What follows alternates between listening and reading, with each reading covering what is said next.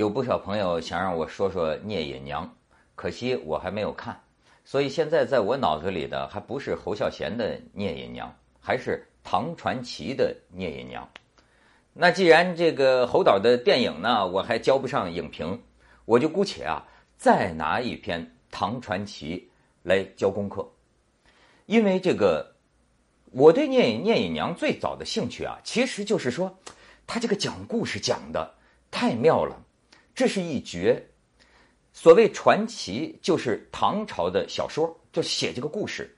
但是呢，你听我这么一讲，他讲的故事啊，的确有他的妙绝。每次我看这个一些唐传奇的篇章，我脑子里就觉得啊，那是一个小木屋，有这个篝火或者烛光，然后这个映衬的听者的脸上啊，影影绰绰，大家那个。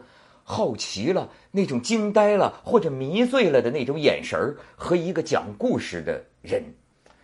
所以，《聂隐娘》，咱们以前讲过，今天我再给你讲一篇。你这里边啊，就有你能了解唐传奇啊，它那种特有的绝妙的味道。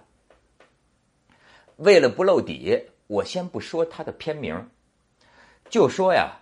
还是有一个将军叫欧阳和，这个唐人他写的小说写的是比他之前的呃某个朝代啊，有个将军欧阳和出去打仗啊，这个在冲山峻岭间，但是呢，他身边啊带着他的妻子，他妻子啊是个美人鲜白，你看又纤秀哎又白嫩，哎，当地周围的人呐就说将军呐。你怎么敢带着如此美女到我们这地方来？他说怎么回事啊？说地有神，就这我们这地上有神物，专门抢偷这个少女。哎呀，这个欧阳和将军听了害怕呀，这晚上就说这重兵把守，还让这个十几个女奴看着他这个妻子，觉得这样总能万无一失了吧？但是你看失踪的这个气氛。就像这个聂隐娘小时候被那个这个呃老尼姑给掠走一样，就是晚上若若有突有这个惊物啊，就是人本来都睡着觉的，好像都都都睡着了，突然间为什么惊醒一下？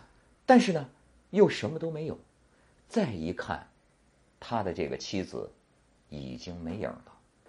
哎呀，这个欧阳和将军呐，打仗打不赢都没这么伤心，就是。我不走了，我非要找着我的这个美妻，所以他称病就病了，我就留在这儿，不我就不走了，每天去找，一直找到百里之外啊，就找自己这个老婆。后来呢，就过了一些日子，给他在这个一百里之外啊，一片这个竹丛上面啊，发现了一只绣花鞋。哎呀，虽然好像遭受了一种呃践踏蹂躏，但是一看。正是自己的妻子的那只鞋，这下子他有了心气儿啊！组织三十名壮士啊，他带着干粮往更远的地方去跋涉，沿着这个鞋去找自己的妻。后来又过了一些日子，这个这这这这日夜是这个山岭之间跋涉呀，给他找到两百里外，突然见到一座秀峻的山岭。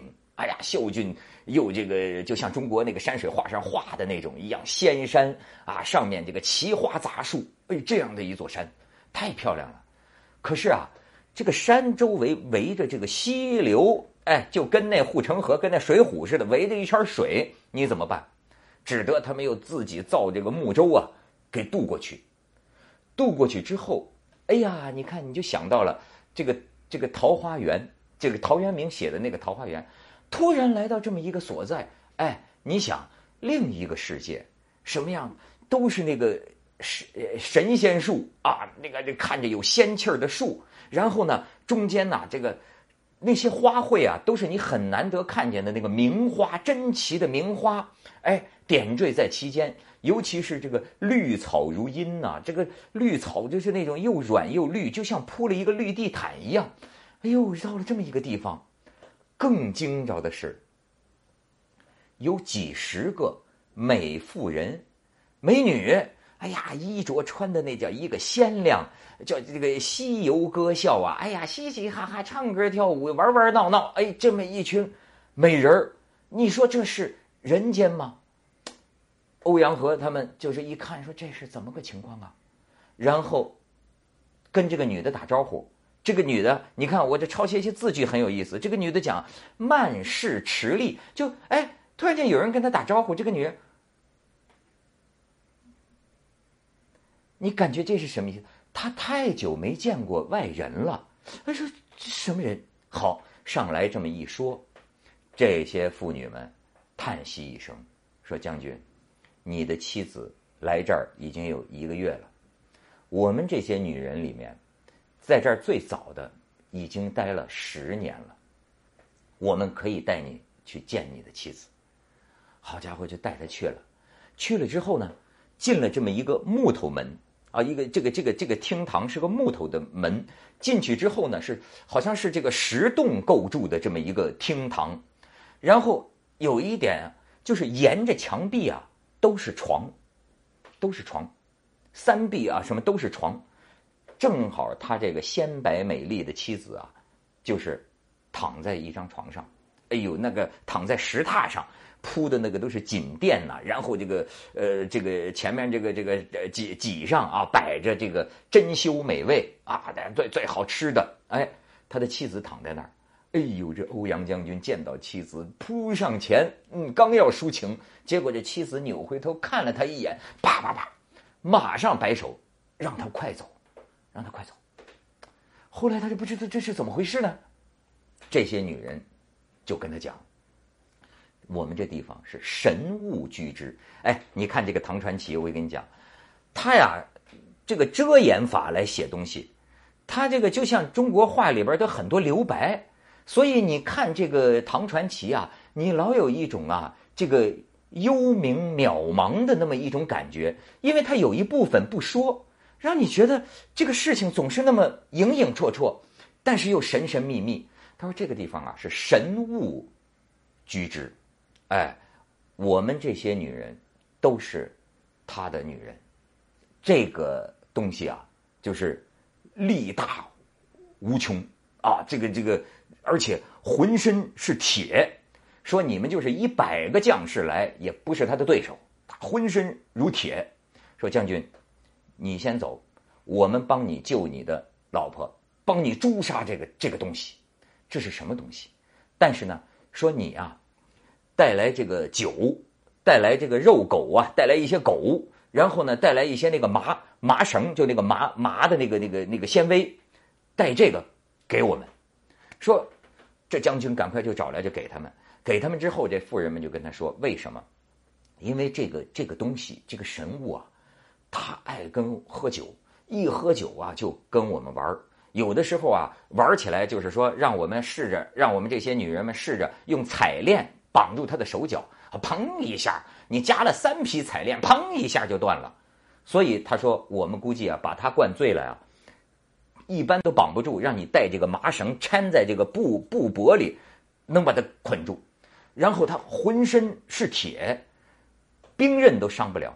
但是 我们觉得他经常护着他这个脐下三寸，不不，脐下三寸不是啊，他经常护着他这个肚脐儿这个 这个附近几寸，脐下几就是几寸这个地方，说这个地方没准儿是一个缺口，所以说。哎，将军，你看这儿就是我记下一些词语，非常美好。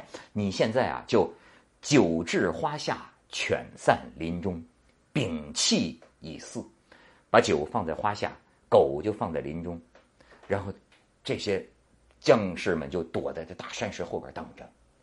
到了午后，某一个时分，就见远处。好像一匹一个匹练，就原文形容匹练该怎么形容啊？就是布丝绸一匹丝绸一样，但是它就在山山顶山顶尖儿的这个之间呐，这个腾挪若飞，嚓嚓嚓嚓，就像那个《木兰辞》里写的“关山度若飞”，一个山头一个山头，就像你想起动画片了吗？一个匹练一样，啪啪啪啪啪，就这么一个东西，啊，进了山洞，道德跟前看都没看清楚，噌就进了山洞。过不多久，一出来，哎，是个身高六尺多的美髯丈夫啊，美美髯公，长得这个帅，哎呦，左右相拥，搂着他这数十个女人，哎呦，然后呢，突然间看见这个林间草地上跑着狗，啪家飞身过去，一下子把狗撕裂了，咔咔的吃带吮带吮吸的，吃啦把把狗吃了个粉碎，然后这些美人们拿着玉杯灌他喝酒，哎呀，喝的他呀迷迷瞪瞪，这哎。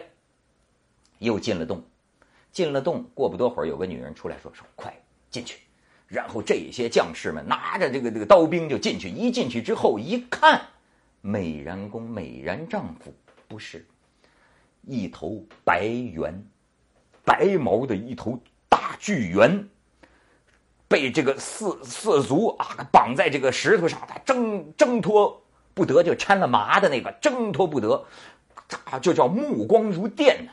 瞪人一眼，让人心寒。然后这些将士们拿刀就砍，叮叮叮叮，就身如铁石。突然想起来，旗下，旗下是命门。然后呢，一剑戳下去，一下子，居然这么样的柔软，哭哧一下子戳进了旗下，哗，这个血就滋出。这个白猿长叹一声，就说：“这是啊，天亡我。”但是又告诉这个人，告诉这个将军，就说：“你的老婆已经怀了我的孩子，不要杀了他的孩子。